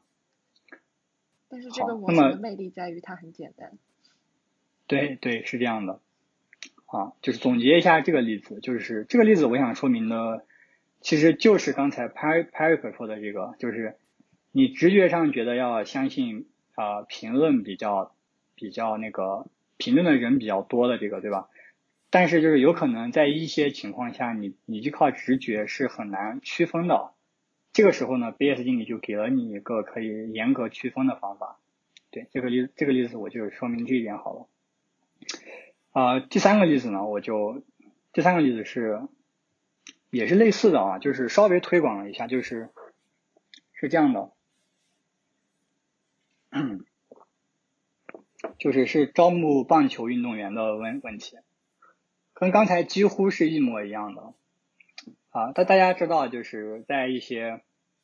啊，如果如果你如果你是足球迷的话，你你就想用足球好了。大家知道，像现在现在现在欧洲这些国家，你 球队啊都是有商业商业运作的，对吧？所以一个球队的这个啊运营的这个人啊，就相当于你要能招到一个好的球员，他是非常非常有价值的，对吧？你要怎么来啊？当然就是。成名的球员就很贵，对吧？所以你要想办法选没有成名的，但是呢，又你觉得他有他有潜力这种这种黑马级的选手，你可能就会最最赚。你买了之后他他很便宜，但你买完之后发现他很牛逼，然后这时候你就赚了。所以我们讨论就这么一个问问题，对吧？假设你是某球队的这个运营人，你现在就是想想要选一个新的球员。好，你看到第一个球员呢，他。我们这里说的是棒球，你也可以想象成射门，对吧？你看到第一个球员，你有你有的数据只是啊，我们我们我们看他击击击了十次球，其中有四次击中了。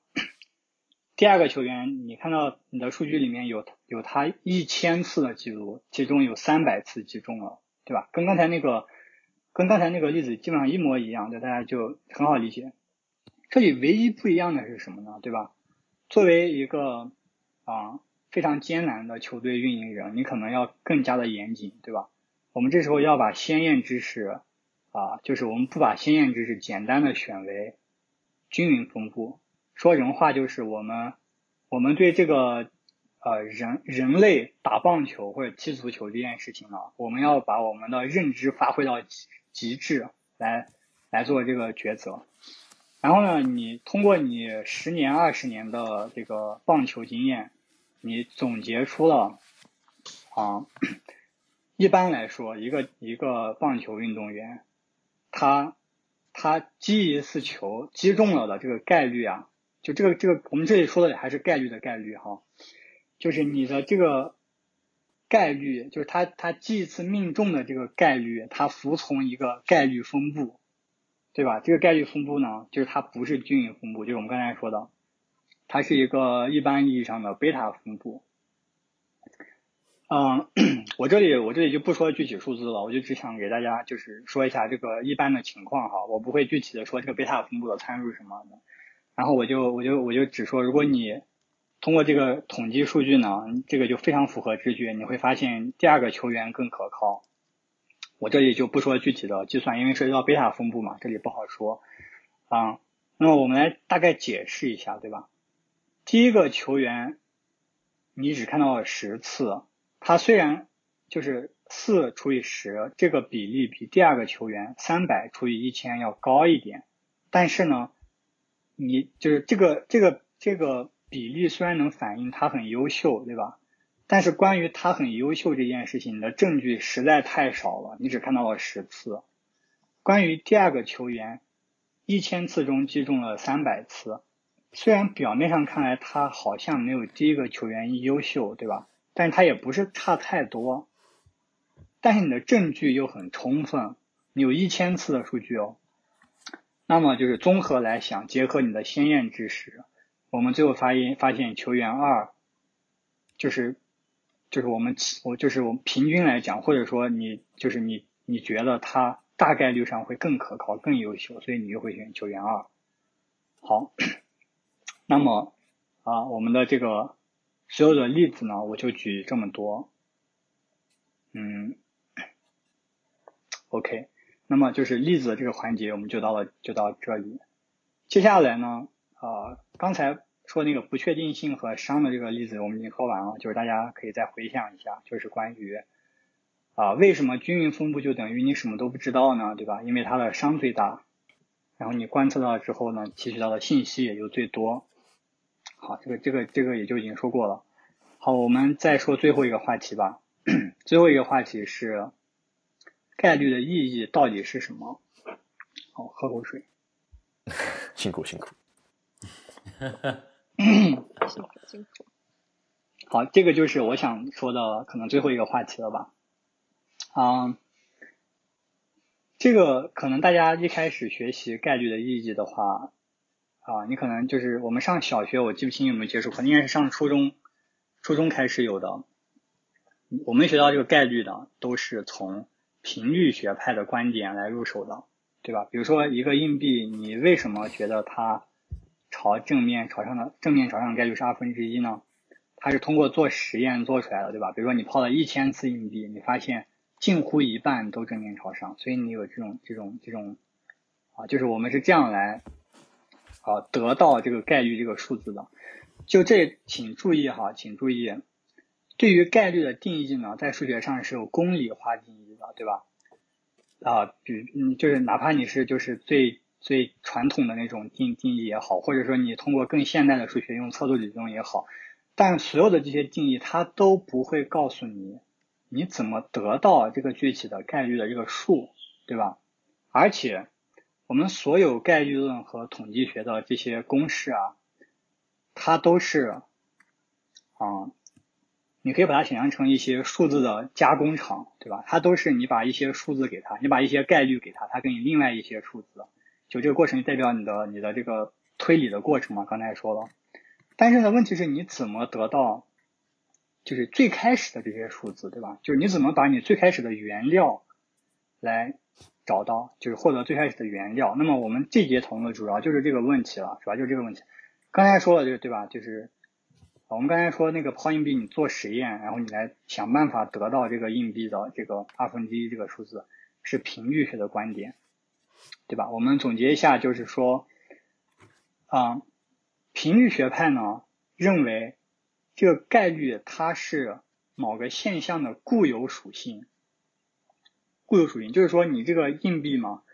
硬币它的固有属性可能是它从工厂出来之后就已就已经定好了。就是说，它的这个它的这个你抛一次正面朝上的这个概率啊，它是确定的值，只是我们不知道它，我们只能通过实验来对它进行一些估计，对吧？这是频率学派的观点。那我们今天主要讲的这个贝叶斯学派的观点是什么呢？对吧？他说，他相当于是比刚才的这种概率观更加的啊，把它放松了，就是把它啊，我们给他一个更宽松的一个构想吧。他说，这个概率呢，来自于我们对世界的认识，就是它代表着我们对某种。某某件事情的信念和我们认知的认知的状态，对吧？也就是他们两个两者的区别在哪呢？就是前者啊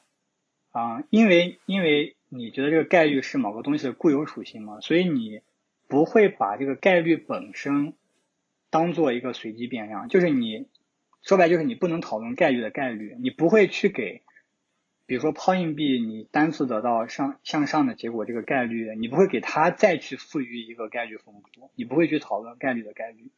而后者呢，就是他把这个限制给放松了。他说，这个概率呢，反正就是我们人类的认知嘛。你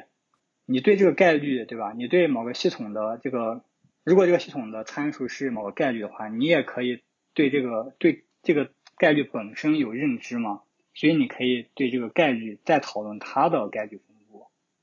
好，大概就是。但是频率学派，但是频率学派不是，我不知道是不是有没有跟频率学派有没有关系啊？但是，呃，我们不是有那个置信区间这种东西吗？哎，对我们这件事情，我们我们待会儿可以说一下，就是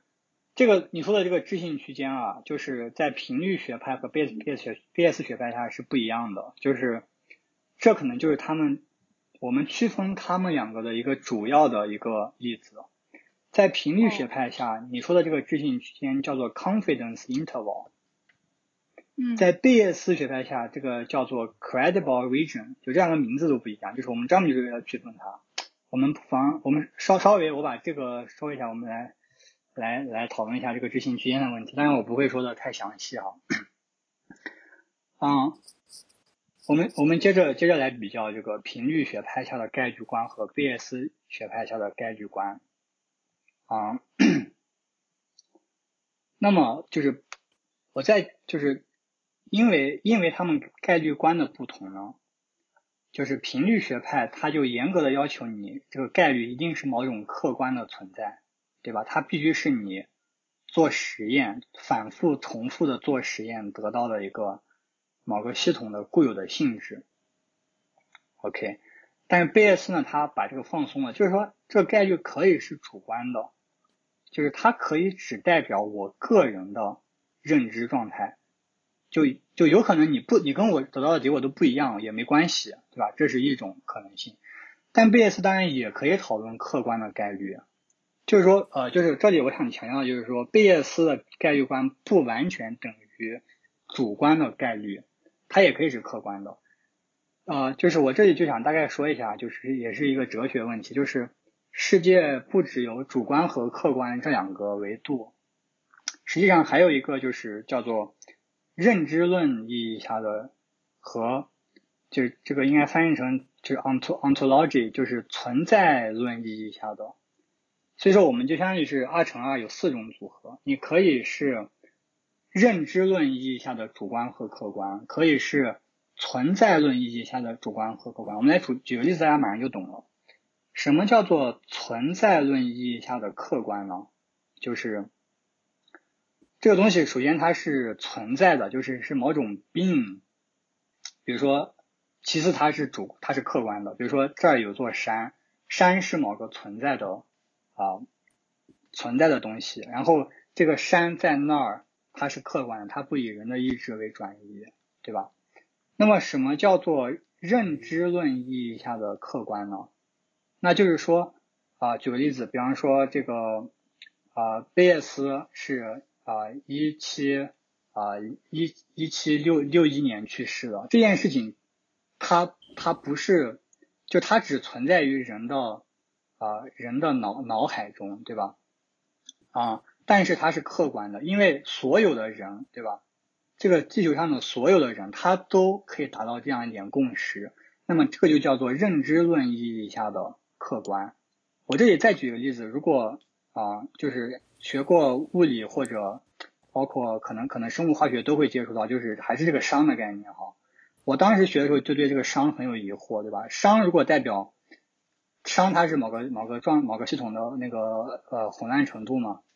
但但是它又反映了我们对这个系统的啊无知，就是一个 ignorance。那么它难道不是主观的吗？就答案是，它是认知论意义下的客观，就是说。只要你是一个智能体，对吧？给你相同的信息，就关于这个系统的信息，你都可以算出来相同的商，所以这个商是这个意义下的客观。好，我们接着来说，还有这个啊，还有这个认知论意义下的主观，这个很好，很简单。比如说，我觉得哇，这本书太好看了，对吧？这个就是这个是主观的，并且它是存在只存在于脑脑海中的，所以它是认知论意义下的主观。然后最后一个就是存在论意义下的主观，这个这个其实就非常少见了，也非常难以理解。随便举个例子，比方说，我觉得我的胳膊很疼，对吧？那么这个疼这件事情它是客观存在的，它肯定对应着某个神神经，就是你的你的这个神经元的反应。但是这个反应是不是疼呢？对吧？就它我把它解读成疼，我也可以把它解解读成辣。那么这个解读就是你的一个主观的事情，所以这个疼痛，比如说疼啊、痒啊这件事情，就是存在论意义下的主观。啊，这里就有点扯远了，我就只想说强调一点，就是贝叶斯呢这个概率观，它可以描述啊认知论意义下的主观概率，也可以描述认知论意义下的客观概率，对吧？啊，我们还是举个例子。我们举一个主观，就是认知论意义下主观的贝叶斯的一个例子，就很简单，我也不会说详细。大家知道这个，在这个医药行业经常使用的单双盲实验，这个就是一个非常典型的主观的概率。为为什么呢？因为，比方说我们就就说双盲实验嘛，双盲实验就是说，这个药物的被试者和和这个就是。啊，其实这个定义不是很严格哈，就是他这个双盲的另外一个人，有时候指的是开药的医生，有时候指的是你做完实验分析数据的人，就这个无所谓，就是说这两个人都不知道这个实验到底是咋回事，就是说你不知道到底是用用了用了药还是是安安慰剂还是什么，就你不知道，就是只有第三方才知道，所以这个实验的设置啊，就是他专门把这两个人给盲了嘛，就是不让他们知道，所以。他们这两个人如果也学过贝叶斯这种概率，对吧？他们知道，他们承认，他们对这个药到底是什么？比方说，他们对这个药是什么这个概率，他们是不知道的。所以，这个这个概率分布只有他们是这样的。那么第三个人他是知道这两个人到底咋回事的，所以他的概率他们不一样。所以这种就是这种概率就是只有对于他们两个人是特殊的，所以就是它是一个主观的概率，或者它是一个个人的概率，就是。如果你去维基百科上看，它也可以被叫做 personal probability，就是它只是可以在个体之间存在差异。嗯，我再稍微，嗯，这个说不说？这个稍微有有一点抽象了，就我想再举一个就是客观的贝叶斯的一个例子。这个东西，这个东西大家可能就不是很熟悉了，啊，或者说是我无法举出，我没有找到一个大家熟悉的例子，嗯。就是关键就在于你怎么去设置你的先验知识，对吧？如果你的，哦，其实其实大家可能就我们刚才举的举的例子里面就有反映出来，对吧？我们我们说，当你对一个系统没有任何知识的时候，你就把它设置成均匀分布，这件事情就是客观的。因为如果所有人都，比方说你你你你你都可以像就是像我们刚才说的这种这种严谨的思考，你都会。得到一个结果就是，如果我对这个系统没有没有认知，我就最好把它搞，把它设置成均匀分布。那么这件事情就是客观的，对吧？那么这个对这个就就就这样解释了。OK，好，那么最后的最后啊，我们就可能大家到这里还是没有完全的啊明白贝叶斯这个频率观和和这个频率学派的这个啊概概率观哈。概率观有什么区别？我们就还是稍微举一下例子。我们还是拿这个硬币来举举例啊。这里我就快速说一下，嗯，我们描述的问题还是一样的，就是你通过观测来去推断这个概率里面这个呃这个硬币里面这个参数啊，它抛一次正面朝上的概率是多少？那么频率学派他认为这个参数是一个确定的值。它是不以人的意志为转移的，就是你没有道理去讨论这个东西的概率分布，你没有你没有能力，为为什么呢？就是，嗯，呃，就是就是说它是一个确定的值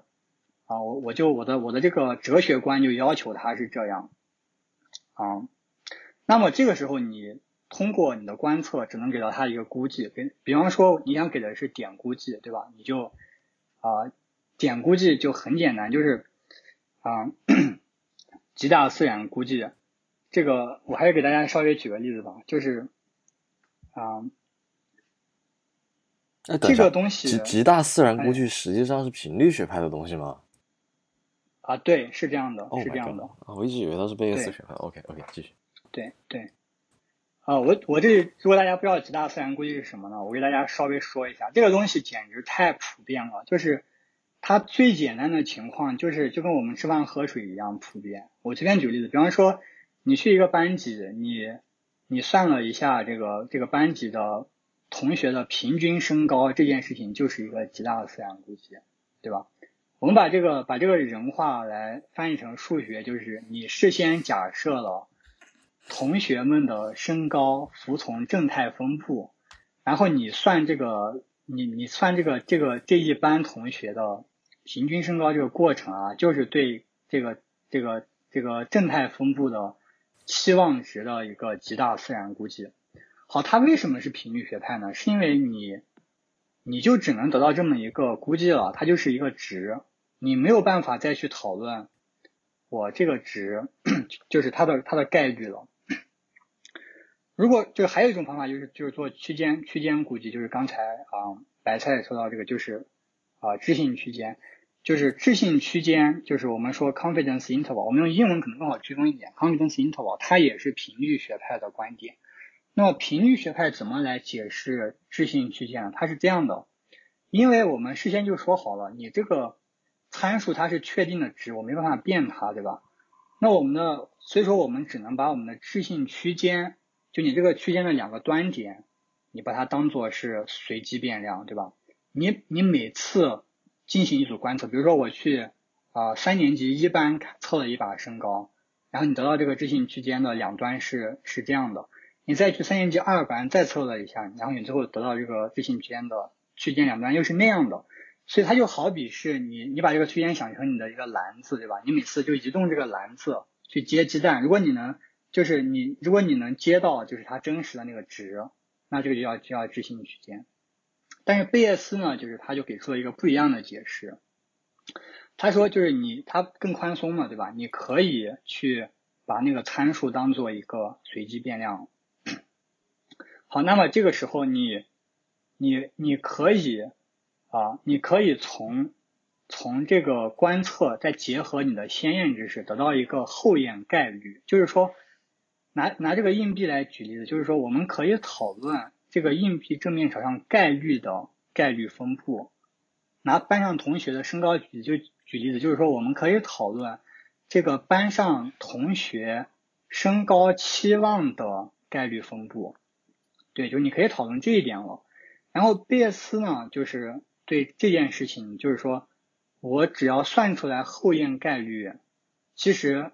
大体上来说，这个推理过程就已经完了，就已经结束了。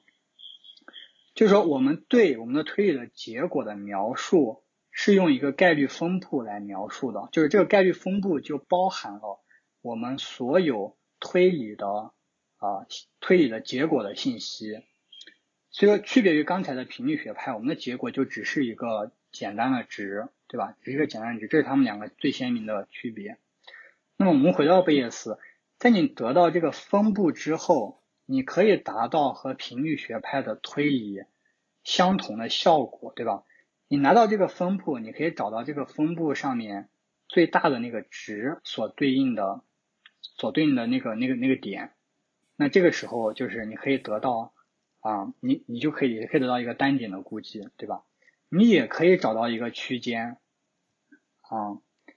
但是呢，这个区间就是在贝叶斯意义下的区间估计，它就叫做。啊，credible region，我不知道，我不知道这个在中文下这种东西是怎么区分的。但是这个 region 它就是这个就非常好理解。你把刚才的那个后验概率想做一个小山峰，对吧？比如说我现在要找百分之九十五的置信区间啊，不不是这不不能叫置信区间，就是这个 credible region，你就把这个山想办法拦腰截一刀，使得你。啊，就是截下来的那个区域啊，就是那个中间的那个区域，它占到百分之九十五的面积。那么这就这就是 BS 意义下的这个，所以说我们啊，这个这个细节可能稍微稍微有点说不清楚啊，就是在这种音频的这种，但大家的感觉就是这个贝叶斯的这个这个这个模式下，它给了你更多的自由度，对吧？我可以用一个后验概率来概括我全部的推理的结果。此后你想干什么，你都可以干。你可以做一个点估计，就是说，我就只想要一个值来说明问题，那 OK 啊，那你就算算，你就你可以你可以算出来。我也可以用一个区间来代表我的这个最后的结果，对吧？好，那么就是这个置信区间的区，来，我们刚才这个例子就是用这个置信区间和点估计来区分了呃贝叶斯呃平呃概率观下的这个这个过程和。频率学概率观下的一个过程，我们再来看一个例子。这个例子就我就说的更简单了。比方说是一个线性回归的例子。如果大家知道线性回归，那这个就很好记懂。如果不知道的话，大家就想象你现在呃，我们想要预测房价，对吧？我们观测到了很多的房子的价钱和很多房子的面积，然后你看到这两个东西，它大概是成正比的，就是当然就是房子面积越大，它越贵嘛，对吧？然后你发现呢，嗯，就是你你看你看这些点，你把它画到一个图上，你看这些点，它大概就是成一条直线的形状，对吧？那我们现在想预测房价，什什么叫预测房价？就是说，问你一个面积，这个面积它不不在你的观测数据中，你能不能给出这么大面面积的房价大概是多少？那么频率学派的观点，就在频率学派的意义下，你就做一个比如说最小二乘法，你就画出来一条直线，这件事情就结束了，对吧？这件事情就结束了，你就只能你确实可以给出刚才那个预测值，但在贝叶斯意义下的。这个这个这个线性回归呢，你其实最后得到的是很多很多条直线，就是无穷多条直线，它们之间的一个概率分布，就是我可能是这条线，也可能是那条线，对吧？你得到结果是这样的，但是跟刚才那个例子一样，你也可以就是达到和频率学观点下的线性回归相同的效果，你找到这个里面最可能的那根线，对吧？就达到相同的效果，你也你也可以说这是我的结果，对吧？所以，所以呢，它它就是这个给了你更多的选择性。好，那么由于时间关系，我我今天关于这个话题呢就讨论到这里。看，就是接下来大家就是还有什么讨论的，就我们就随性聊一下。OK。我可以鼓掌吗？我觉得必须要鼓掌，此处必须鼓掌。谢谢谢谢大家，真的很不容易。哦，我觉得，我觉得，我就今天今天这个，我需要一听再听。对，里面有很多我之前在学数理统计的时候都没有去仔细思考的问题。就是我其实对贝叶斯的整套思想并不是那么的了解，我只是明白先验后验这种东西的，对其中的就是那种认知学的那种客观主观这种思想上的东西，我从来没有思考过这个方向的问题。但是。我有一个很好奇的点，就是线性回归真的会有人用贝叶斯方法去做吗？就是 得到一有有有有的，有的有的，这个其实是啊，我我我不能说常常用吧，反正我知道这个也是在我之前就是学机器学习的时候，就是他有一门课就专门讲，然后我当当时也是学了这个之后，我才恍然大悟，哦，原来原来这个区别是这样的。这个样子吗？但是什么样的情况下会会会用一个贝叶斯方法去做一组线，然后做预测？因为这个样子的话，相当于相当于基本上没法做预测了呀。好，但我刚才说了嘛，你你得到这组线之后，啊，你你其实还是可以回归到那个就是单条线的预测。对啊，而且就是有有一个好处呢，就是你如果能得到这些线的概率分布，是吧？你也有了，你有了更多的信息，就是你你可以知道你啊，就比方说你可以你可以从它的方差中看出来我这个预测的可靠性，对吧？如果方差越大，可能我这个预测的不是很好，哦，就等等，它包含了更多的信息，说白了就是，对对对。但你刚才说的那个那个问题其实也非常关键，就是这里面有有一个矛盾哈，就是我们我们想要进行更保守的预测。这也往往意味着我们的预测结果更更加的模糊，就像你就你像非常就你刚才说的，就是我最保守的预测就是我只给只给你一个概率分布嘛，对吧？嗯。但是呢，比如说你要你要去商商业做做报告，你也给老板说哦，我得到一个概率分布，那你这个老板没法做决策，所以你最后有有用的预测可能还是你要回归到一个一个值某个值的预测或者某个具体的东西，所以这里面是有确实是有矛盾的，就是。越保守越就越越模越模糊，越激进就越容易 overfitting 嘛，就像黑天鹅的例子。啊，对对对，确实是这样。嗯，对。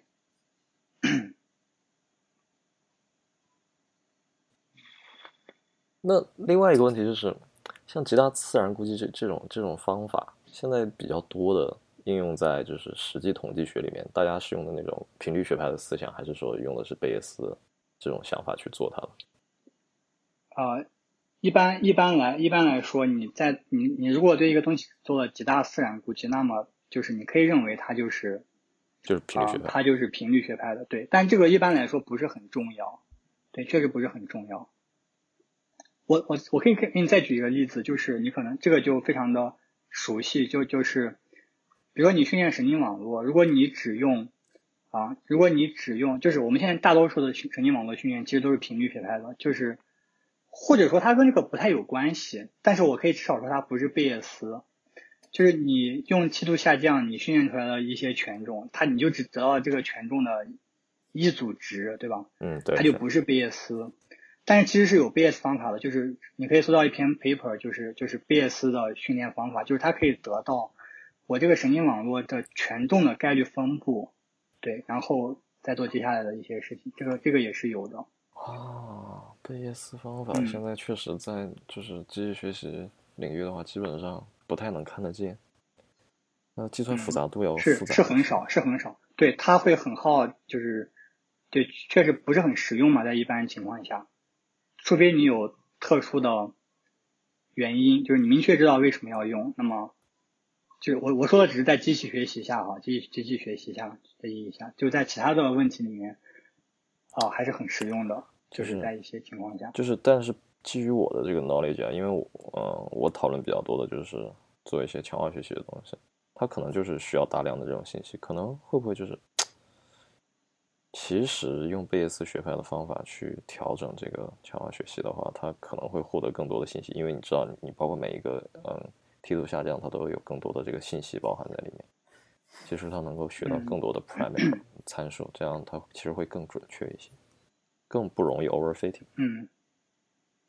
嗯，这这方面我有道理，我嗯我是这么这种感觉啊，直觉上。但就是实际上我们可以把这个贝叶斯的这种思想更推广。你说的刚才，你刚才说这个克服 overfitting 的方法不一定，就是你的先验知识不一定是通过概率体现的，就是比比方说你我们我们通常克服 overfitting 的方法不是不是用那个 regularizer 吗？就是这也是一种先验知识，你可以理解。所以说哦它也是这种思想的一个模糊的体现。只不过这时候你的先验知识并不是通过这个概率这个先验概率分布描述的，而是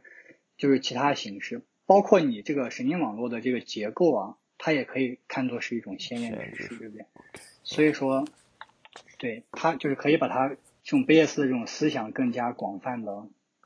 去想一想。对但聊到聊到这里的时候，就突然有一种感觉，就是觉得贝叶斯的这种其实是对一种认知论的概括，然后它的各种表现是的，是的，又因为因为你的你的观测结果实际上会影响你接下来的就是投硬币的那个，因为因为我们贝叶斯观点里面的概率都是都是由我们观测得来的嘛，不是一个真实的物理值嘛，所以是啊。就 有点像量子力学里面你观测了一个东西之后，然后它就它就被改变了，嗯，有点有点这种感觉。有一点对，是有一点。对但是从信息从信息学上讲，这个这个思路其实说得通，因为你只要观测了，你不管是什么，无论是贝叶斯我们这个概率，还是说你观测了一个物理物理上的一个什么东西，你观测了之后，你就获得了它的信息，然后它的熵实际上就减小了，所以它的状态得到了改变。嗯，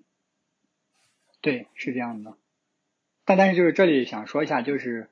如果你啊，我不知道这个可能大家不重要，就是如果你在物理就是在考虑量子力学情况下的熵，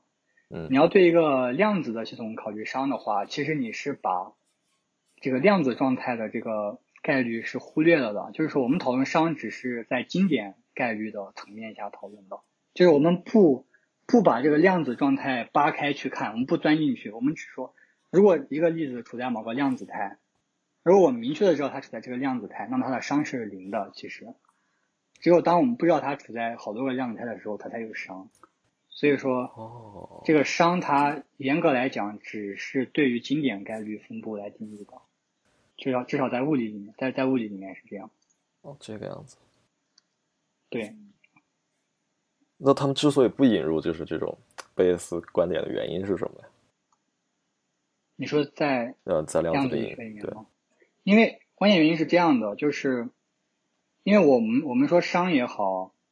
就是呃应应该我们只对只能说熵，熵反映的是我们的认知状态的欠缺，就是我们就是熵反映的是我们对这个系统的无知。但是呢，在量子力学里面，我们的哲学观恰恰是这样的：如果你明确的知道这个这个东西处在哪个量子状态了，你就相当于对这个东西有全知了。它虽然这个量子力学给你的预测还是概率性的，但是我们认为这个概率是本质的概率，就是啊，就是它不像，比如说你，比如说比如说你，比如说你抛硬币嘛，对吧？你抛硬币这件事情之所以是不确定的，是因为你没法控制，比如说你手的力度，你的周围的空气。如果你搞一个真空的环境，你再搞一个机械臂，你应该可以保证我每次抛出来都是正面朝上的，对吧？所以这这两个就是是不一样的，就是本质概率和我们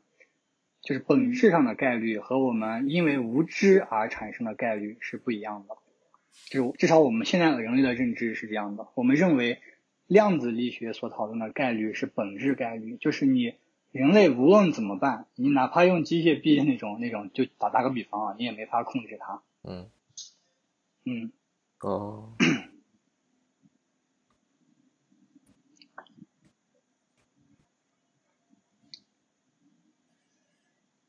啊，我的问题那今天 OK，哦，我还有个问题想问，我之前一直在看一些，因为我之前想了解那个呃 RBM 嘛，就是那个 Restricted Boltzmann Machine，然后我就看了一些嗯。那个、这个应该叫什么，就概率概率图模型的东西。嗯，哦，我知道，就 Bayes network 对吧？啊、我大概知道，但我不是很了解，就是就是你说的应该是 Bayes network，就或者 Bayes graph。嗯，但但是就是我们我们好啊，你你先说吧。那个，因为我没太搞清楚这个和贝叶斯这个概率的理解有有什么关系，就我没有完全。哦，有有关系，有关系。嗯，其实其实这个关系就潜在潜藏在我刚才对那个抛硬币就是不独立的这个讨论中。嗯，或者说就是还有我们回到小孩的那个例子嘛，对吧？啊、就是你那个小小孩的年龄决定了他的他的身高，小孩的年龄决定他的词汇量。那么这个决定你要你如果用贝叶斯图来表示的话，就是你把他的年龄、身高和词汇量都当做随机变量，它们之间有一个有有向的连接，就是由年龄指向身高，由年龄指向词汇量，这这就是一个简单的贝叶斯图嘛。那么我们之所以说，就是当你不知道他的年龄的时候，身高和词汇量是不是是不独立的，就是因为这个图的结构。就这个这个有一个理论叫做 D separation，就是它专门是研究给你一个贝叶斯图，你怎么来论证这里面的随机变量是否是相互独立的。在这个里面，如果啊。啊，这这些内容就不作为那个节目的内容了啊。就是，如果你已知已知年龄了，那么，啊、就是相当于身高和词汇量在这个图里面就被分开了，它们就变成了独立的。就是它们，嗯、大概我只我只能说成这样了，就是，啊。我我其实自己也不是很懂，因为这个我从来没有实际应用过，我只知道这个这回事。哦，就你如果一旦知道了年龄，然后身高跟词汇量就是两个独立的东西了。对对，这这个就是这叫就是条条件独立，就是在你知道年龄的条件下，它们是独立的。嗯，就是这种图就是由由一个共同的随机变量指向指向两个，这个叫做 common cause pattern，就是它在在在这种在这种图下，它就有这样的结论，就是你如果把那个 common cause 给已知了，就是你已经观测到了这个 common cause，那么那么被它指向的这两个就变成了独立的。但是如果在你知道你观测这个 common cause 之前，他们就是不独立的。啊，我觉得是不是这么一个解释呢？因为他们两个之前，如果我们不知道这个 common cause 的话，实际上我们是有一个推理过程的。我们实际上是要由第一个，比如说身高推到年龄，再由年龄推到它的词汇量，是有这么一个过程。哎，是的，是的。但你一旦把这个值已知了，它就 fix 了。它一旦被固定住了之后，你就无法完成这个推理过程，相当于路径在嗯这个图里面直接被中断被阻断了。所以他们两个就直接变成了独立的东西。对，就是所以说，我觉得那个所谓的那个贝叶斯图和贝叶斯的这种观点就在于这里。如果说你你没有贝叶斯观点，对吧？你都不能讨论，就是一些参数的那个概率分布，所以你就没办法把它把它当做那个随机变量来放在这个图里。所以你一旦把所有东西都当做随机变量放在这个图里来相互联系了，那么基基本上来说，你只能采用贝叶斯的概率观，否则的话，很多东西没法讨论。嗯，我觉得是这样。有道理，我感觉好像有有有一点有这种感觉 intuition 性的，就我感觉之前自己看的时候就就哦，好像大概就你知道它你知道它你只知道它是什么，但你不太理解它背后到底有什么。对，是这样的。嗯，有道理，我再自己去看。秦老师实在太厉害。就我我觉得他实际上就是还是表达了一种认知上的影响，就相当于是你没有认知一个东西的时候，他们后互相之间是有相互作用的。但你一旦认知了他们之间的那个桥梁是一个就是定了的东西之后，你改变对这个身高，就是说这个人的身高，他从一厘米到一米，已经无法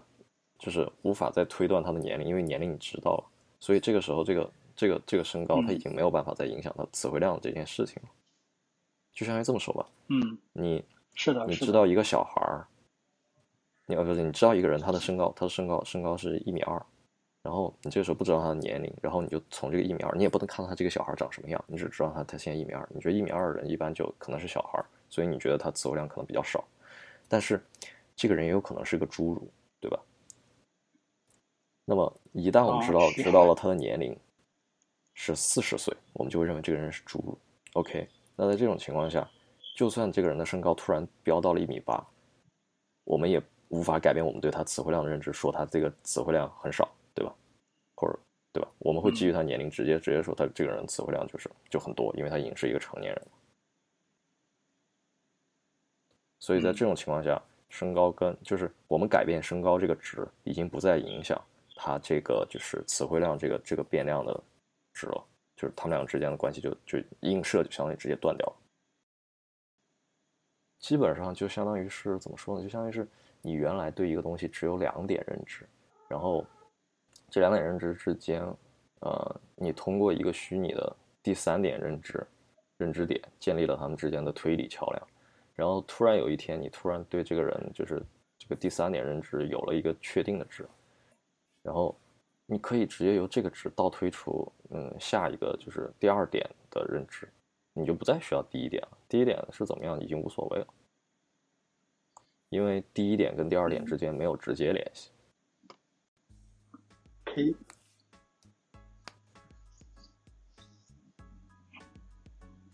那要不今天先聊到这里，先把录音断了。老 师上完课有点累了。主主要是哦，当然你们。对，你你们还可以讨论，主要是我，我现在嗓子有点有点有点干，对，很不容易，很不容易。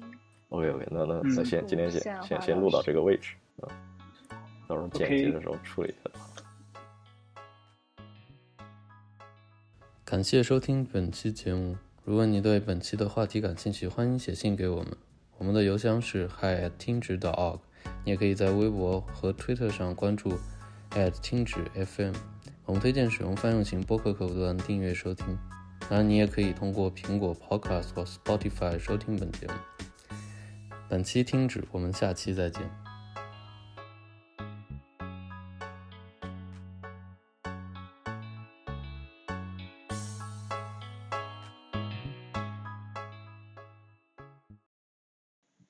我靠，感觉不太满意，要不重来吧？可以啊，可以啊，可以啊，你随时都可以啊，你随时都可以。对，我们可以把前面那段剪掉，只要你明确在你那段录音里面说这段不满意，我们重来。你一定要说这句话啊！说完这句话之后，我们才能作为一个 mark，后面好剪辑。好，就后期帮我把脸 P 掉，然后就没有 P 了。没事，你可以，你可，我觉得你可以完全很嗨的来讲讲这个问题，而且。对我本来我本来也是想这样，但是发现开始讲之后，就是开始就开始西兰花老师讲课这种感觉了。对对对，就因为只有我一个人讲，所以你根本嗨不起来，你就总是觉得就是是一件很严肃的事情。不过不过你就随便说一个例子开始嘛，我觉得。但我觉得是是你自己这样的感觉太多了，就是你你你太，就是不要去那么不自信。我觉得很有趣的一个题目。就是对啊，你不用去，你不用去想很多怎么来 ground 你自己。我觉得讲着讲着就会有感觉。我觉得，我觉得新老师需要快速的切入主题，来让自己舒展开。对，对对对对，有道理，有道理。练这种事情，嗯，因为他昨天，因为他昨天就一直不信不不自信嘛，就说他写的你们都没有看，然后就觉得你们不是很感兴趣，觉得这期可能要搁浅了。就是你就只有你看了，然后他就很感动。不是只有鬼神天没有，只有我没看。我是因为我是因为昨天晚上实在是扛不住了。对，没有，其实我觉得不看反倒是对的，因为看了的话可能就有点念稿的感觉。啊，总而言之，你要有信心了，我们都对这个话题很感兴趣的。好吧，好吧，好，那我现在现在重新开始啊，现在重新开始。现在是你们在笑什么？我觉得很好，我觉得很好。嗯。现在快到十二分了。我要把这段剪进去，我跟你说。我们重新开始一下。完了，我好像引，我好像给自己引战了，对不起。啊，那那我就尝试快速切入切入主题了哈。